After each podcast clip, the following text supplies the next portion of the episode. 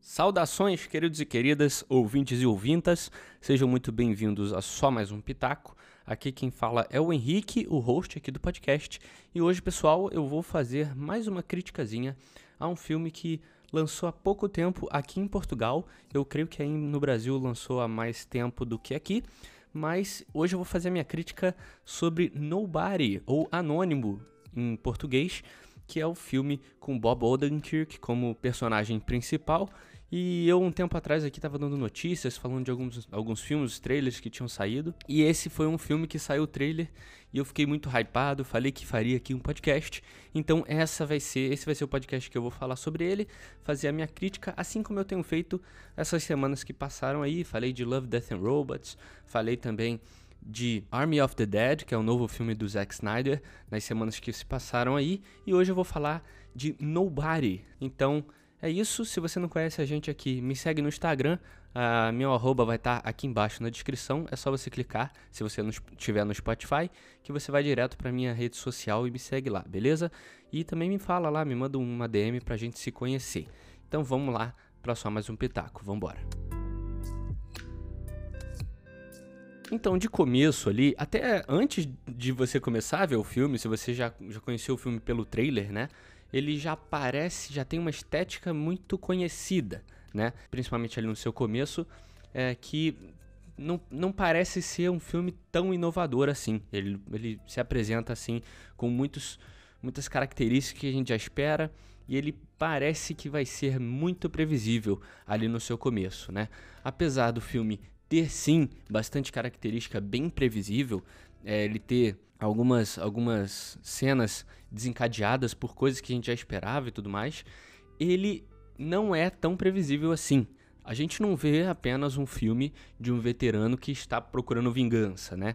Como ele se apresenta ali. É um filme sobre um veterano que se disfarça de um homem ordinário ali, um, um homem normal, mas segura ali uma violência dentro de si enorme, né? E basta uma decisão que ele tomou ali, desencadeia toda uma crítica no seu redor, né? E ele é o único, ele e poucas pessoas é o único que sabe o que ele é, ou o que ele já foi, ou o que ele é capaz de fazer. E aí, com todas as críticas que surgem ao redor dele, desencadeia toda uma cadeia, toda uma cadeia de acontecimentos ali.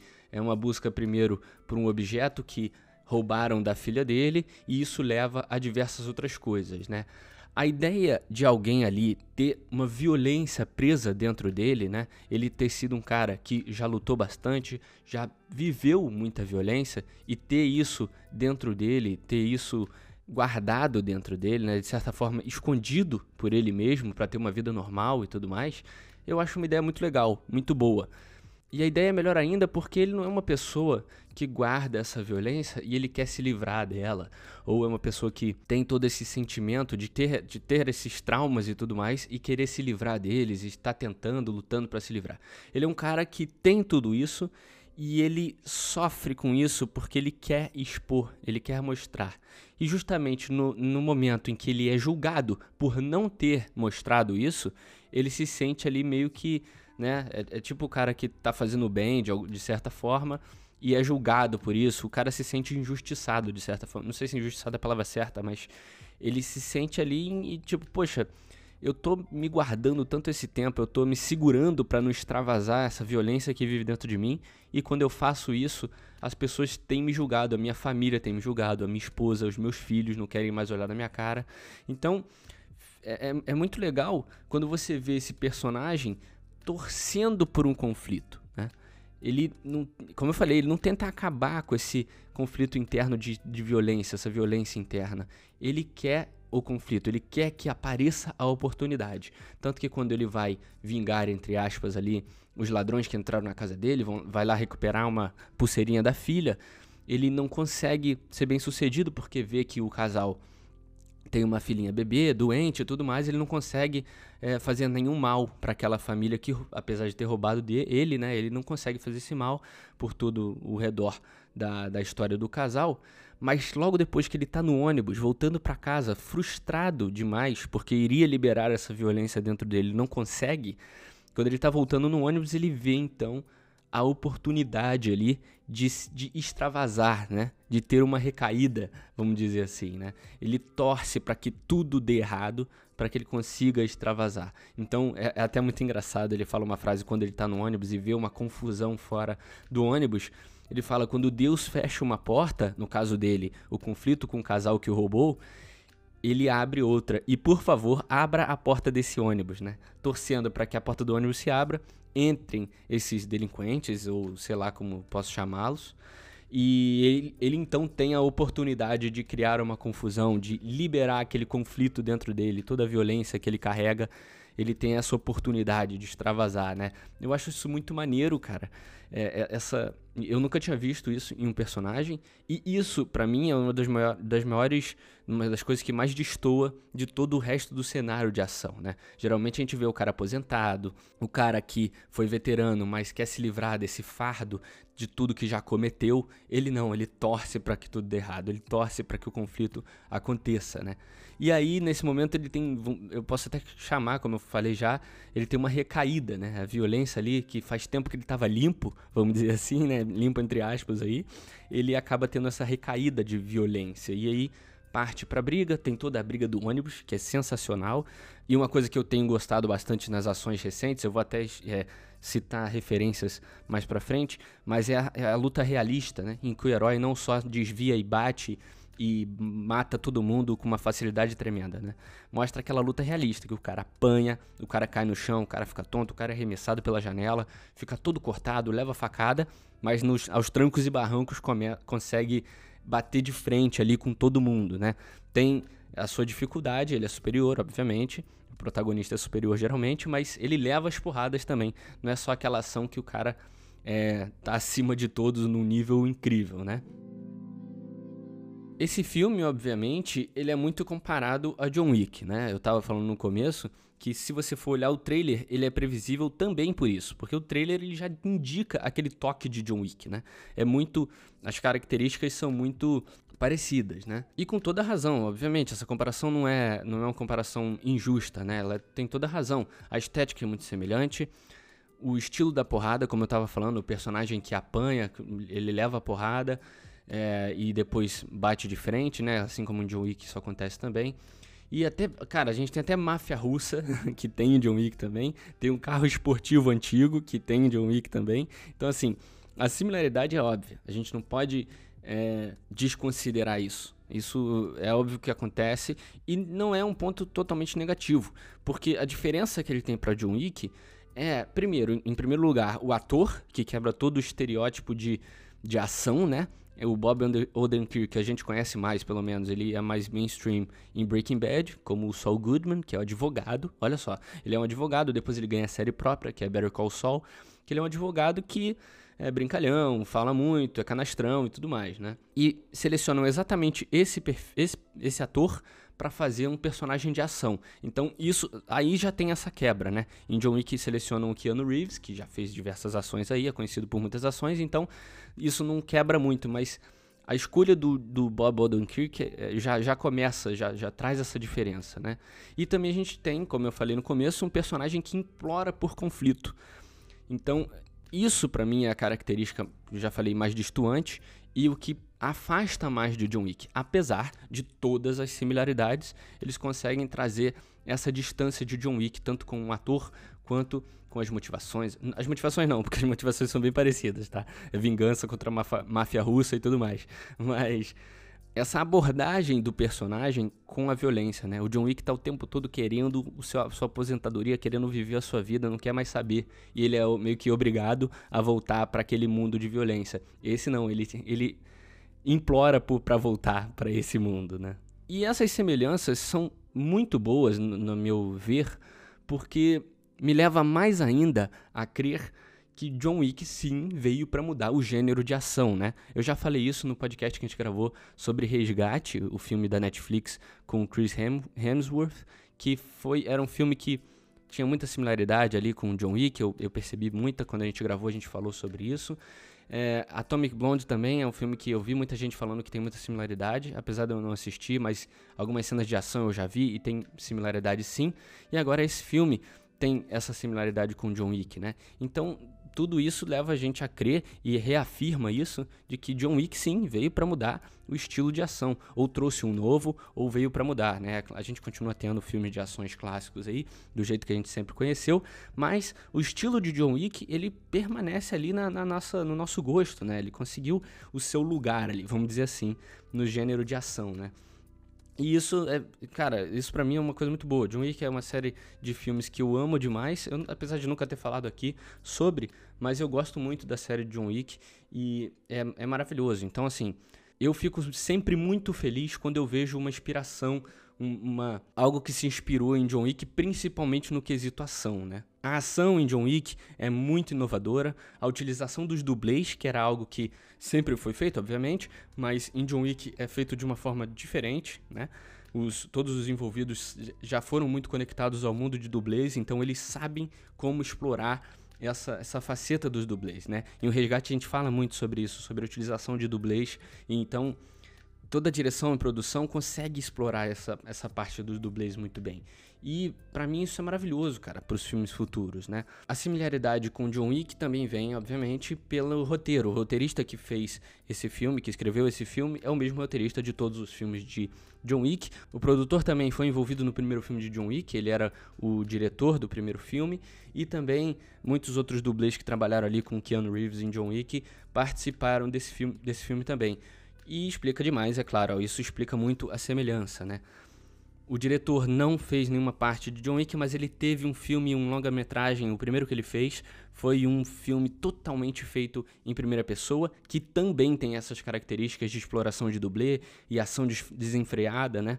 E re muito realista também. Então, muito dessa característica é explicada também pelo background, pelo backstage, né? Pelos envolvidos ali no filme, né? Falando um pouco também do diretor, eu vi muita inspiração dele em Edgar Wright, por exemplo, no, logo no comecinho do filme, a gente vê ali aqueles cortes bem acelerados ali, feito para trazer um certo ritmo, né? Uma sensação de rotina, principalmente naquele começo, em que ele mostra dia a dia da semana do cara, com atividades super corridas, um flashes de, de atividades que ele vive fazendo todos os dias, mostrando essa rotina que se repete semana após semana na vida de um cara que ele, o que ele quer passar naquele momento é um cara medíocre, que ele faz sempre a mesma coisa, né? Não medíocre no sentido ruim, mas medíocre no sentido que ele está na média ali, ele sempre faz a mesma coisa, faz tem uma rotina igual toda semana, né?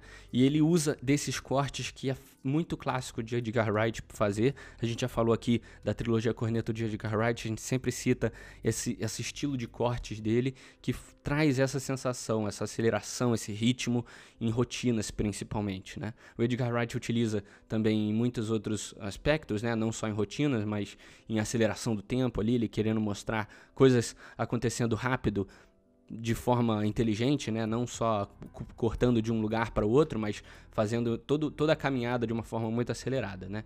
E outro aspecto também que eu vi, é, que eu captei pelo menos do Edgar Wright aí, que esse diretor trouxe, foi a mistura muito bem feita entre uma ação super violenta e alguns toques sutis de comédia, sabe? Ele porque esse filme, apesar dele ser um filme de ação e drama o tempo inteiro, ter um drama envolvido e muita ação o tempo inteiro, ele tem os seus toques de comédia que são sutis. Não é um filme de comédia. Você não caga de rir o tempo todo.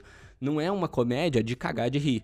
É uma comédia que você dá aquela risadinha, sabe? É uma risadinha boba. Quando ele tá explicando o passado, todas as vezes que ele tenta explicar o passado dele, né, o personagem principal, tenta explicar o passado dele, contar para um cara do filme é, o que que ele já foi, o que que ele já é, e a gente também esperando, querendo saber o que que ele era, né, para ele ser tão bom ali no, no que ele faz, né? Ele tenta explicar para os personagens e aí ele quando ele se vê distraído explicando, quando ele olha para o cara, o cara já está morto. E aí ele não termina a explicação. Então, assim, isso acontece umas duas vezes no filme. Ele tentando ali conversar com alguém, sabe? Uma pessoa que está prestes a morrer e a pessoa morre enquanto ele fala ali. É muito legal. Tem todos esses toques, assim, de comédia. É, com o pai dele também, que é interpretado pelo Christopher Lloyd, que é excelente, uma, uma, uma parte excelente do Christopher Lloyd nesse filme aí. É, assim, tem toda a ação envolvendo ele também, o que é improvável, mas é muito legal ver.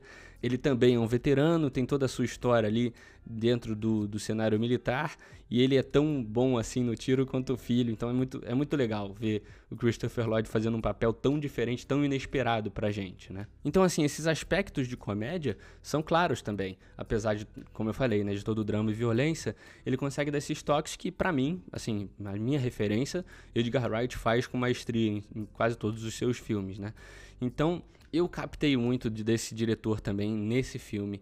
É, todas essas características muito boas. Edgar Wright, cara, você puxar uma característicazinha de Edgar Wright na sua vida, é, no seu filme, no seu longa-metragem, no seu curta-metragem, eu amo demais. Edgar Wright é uma referência enorme para mim. O filme ele é relativamente curto, tem uma hora e meia, mais ou menos, e que foi o suficiente, cara, mais do que suficiente para contar essa história. Ele sabe ali a história que ele tem para contar e ele conta nessa uma hora e meia dele. É, é um filme curtinho, isso eu acho maravilhoso. Apesar, assim, eu, eu queria dizer que eu aguentava um pouco mais até, um pouco mais de cenas de ação, diálogos um pouquinho mais longos ali, entre ele e o pai, ou entre ele e a mulher dele, assim, eu aguentava. Entre ele e o vilão russo, né, o líder ali da, da facção russa, da máfia russa, então, assim, eu queria dizer que eu aguentava mais, mais ação. Tem cenas de ação que são cortadas ali, tem um ritmo mais rápido, mas eu aguentava elas inteiras, sabe? mas, assim, o tamanho do filme tá excelente, tá ótimo. É um filme que soube se encaixar no tempo que tinha, né? Diferente do Army of the Dead, que foi o filme que eu falei semana passada, que é um filme de duas horas e meia que não sabe para onde vai. É um filme que tem uma história tem várias histórias e quer misturar todas elas e não sabe para onde vai em duas horas e meia de filme. Então, olha só que diferença, né? Um filme de uma, uma hora e meia, eu querer ver mais coisas, esperar mais coisas e ele até ele contar a sua história ser fechadinho em uma hora e meia, enquanto o filme do Zack Snyder aí, o Army of the Dead, hum, ter duas horas e meia disponível, todo o dinheiro do mundo e não conseguir ser conciso, né? Não consiga ser concreto. Isso é frustrante, mas Fazer o quê? É assim, né? A estética do filme é muito boa, segue, como eu falei, muito John Wick ali. Tem muitos momentos é, daquela, daquela fotografia esverdeada, o que é muito legal. É, a fotografia é muito bonita, apesar de eu não ser especialista. É muito legal ver é, a, a, o aspecto do filme, né? O, o trailer, ele já trazia muito desse aspecto e já chama muita atenção. Eu curto muito.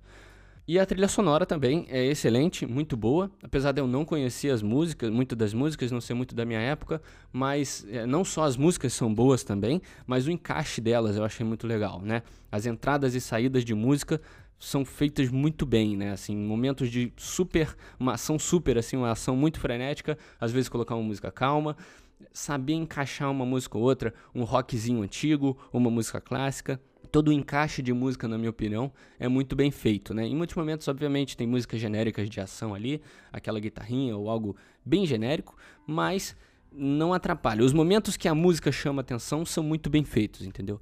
Então, a trilha sonora também é boa para isso. Ela, ela, tem que compor as partes que ela não é importante, mas também ela tem que chamar atenção quando ela é um personagem principal, vamos dizer assim, né? E fizeram isso muito bem nesse filme. E agora falando um pouquinho da atuação do Bob Odenkirk, que, cara, entrega um personagem maravilhoso. O Bob Odenkirk a gente acaba não conhecendo, eu pelo menos, não acabo conhecendo ele muito, porque conheci em Breaking Bad, mas ele tem vários trabalhos de humor. Em Breaking Bad ele faz um, um trabalho excepcional. E cara, nesse filme não é diferente, ele faz um trabalho incrível, ele mostra muito bem toda a frustração dele no começo do filme, né, acompanhada de um silêncio a todo tempo, né? Um cara que não fala quase nada, tá sempre em silêncio, sempre calmo, mas ele mostra a sua frustração no olhar ali. Ele mostra que tá sendo um cara que tá se moendo por dentro, que tá frustradíssimo com aquilo tudo que ele tá segurando, né? Depois a gente vai saber que ele tá segurando, né? No começo não, mas depois a gente vai saber. E posteriormente no filme ele mostra essa satisfação enorme, né? Acompanhada de todas aquelas cenas de violência extrema. Então assim, o Bob Odenkirk entregou um negócio foi, foi maravilhoso. A escolha dele pro papel não podia ser melhor, cara. Ele, eu vi um pessoal falando que ele treinou dois anos antes do filme. Mostra também ele nas cenas de ação. As cenas de ação com ele, muitas são feitas por ele também. É difícil a gente ver uma cena em que não tá mostrando o rosto dele, ele tá dando aquela escondidinha, escondidinha, né, pro dublê e tal. Mas nesse caso ele participa de muita coisa, né? Os criadores ali de John Wick, né, os, os produtores, todos os participantes sempre conseguem trazer isso muito do ator, eu acho, né? Trazer essa participação até nos conflitos, nas coisas improváveis, né? Então, o Bob Odenkirk provavelmente aí se esforçou bastante para esse papel. Então, é muito satisfatório ver, cara. É um filme muito satisfatório de se ver, de ver o resultado, sabe? Você consegue extrair muita coisa boa. É um filme uh, muito violento, né? Muita cena, um filme de ação, né? É para todo mundo, não é todo mundo que gosta, mas para quem curte ver aquele filminho de ação bobo sem ter que pensar muito, relaxar, esse filme é perfeito, cara. É um, é um filme, ele é uma mistura muito bem feita de Red, Aposentados e Perigosos, né? Que é um filme de ação com pessoas mais velhas e tudo mais, com John Wick, cara. Então é maravilhoso, apesar de ter muito clichê, muita coisa que você vai, pode esperar acontecer, ele entrega muita coisa nova, muita coisa inesperada, como o que que passa na cabeça do personagem, é, as, as, as, formas de ação ali, as cenas de ação. Então ele entrega muita coisa nova também. Ele cria muita coisa que eu nunca tinha visto, por exemplo, em um filme de ação. Assim como John Wick fez com o Keanu Reeves lá no, nos anos aí, não lembro qual ano, mas que lançou o primeiro John Wick. Mas assim como o John Wick fez no seu primeiro filme, esse filme faz também, entrega muita coisa nova, entrega muita coisa legal que a gente sabia que podia acontecer, podia esperar em alguns filmes, como Red, por exemplo, mas só agora que a gente tá tendo e é muito, muito bom, cara. E ele cria muita expectativa para sequência também, até porque tem cena pós-crédito, mostra muitas possibilidades de sequência, mostra que ele voltou ali pro seu emprego é, antigo, né, vamos dizer assim, que a sua esposa ali agora compreendeu o que, que ele era. Então a gente sim espera muito uma sequência desse filme agora é, e pode vir, sabe? Pode vir com facilidade que a gente espera aí muito bem. Eu só não sei como saiu esse filme de bilheteria, até porque foi lançado aí numa época de pandemia. É, não teve muito marketing, eu não vi muito marketing ao redor, mas eu espero muito que venham sequências aí desse filme. Eu vi até gente falando de crossover com John Wick. eu não sou o cara que curte muito crossover, mas é, eu curti demais. Eu espero muitas sequências aí. É um filme excelente para se entreter, para relaxar, para assistir ali sem precisar gastar muito neurônio. É maravilhoso. Para quem gosta de John Wick aí é mais do que recomendado assistir esse filme, cara. É muito bom e eu espero ver, como eu falei, espero ver muitas sequências aí, assim como John Wick está tendo. Então é isso, pessoal. Queria agradecer a todo mundo que ouviu o podcast até aqui. Essa foi aí a minha crítica a Nobody ou Anônimo. Espero que todos vocês tenham gostado. Segue a gente aqui no Spotify para você sempre receber os episódios novos do podcast. Sempre que sai, sai toda quinta-feira episódio novo, ou com uma criticazinha de algum filme, ou com alguma discussão legal sobre filmes e séries e, e tudo mais. E agora em junho a gente vai cobrir Loki, vai começar a cobrir semana após semana todos os episódios de Loki. Então, você que vai assistir a série aí, quer acompanhar em algum lugar, aqui a gente vai fazer a cobertura também, tá beleza? Então segue aí no Spotify para não esquecer aí, né, ou não perder o nosso nome, alguma coisa assim. E também me segue lá no Instagram, vai estar tá aqui na descrição mais uma vez, é só clicar que você vai direto lá me seguir para a gente trocar uma ideia e se conhecer também, beleza? Muito obrigado a todo mundo que ouviu o podcast até aqui e esse foi só mais um pitaco.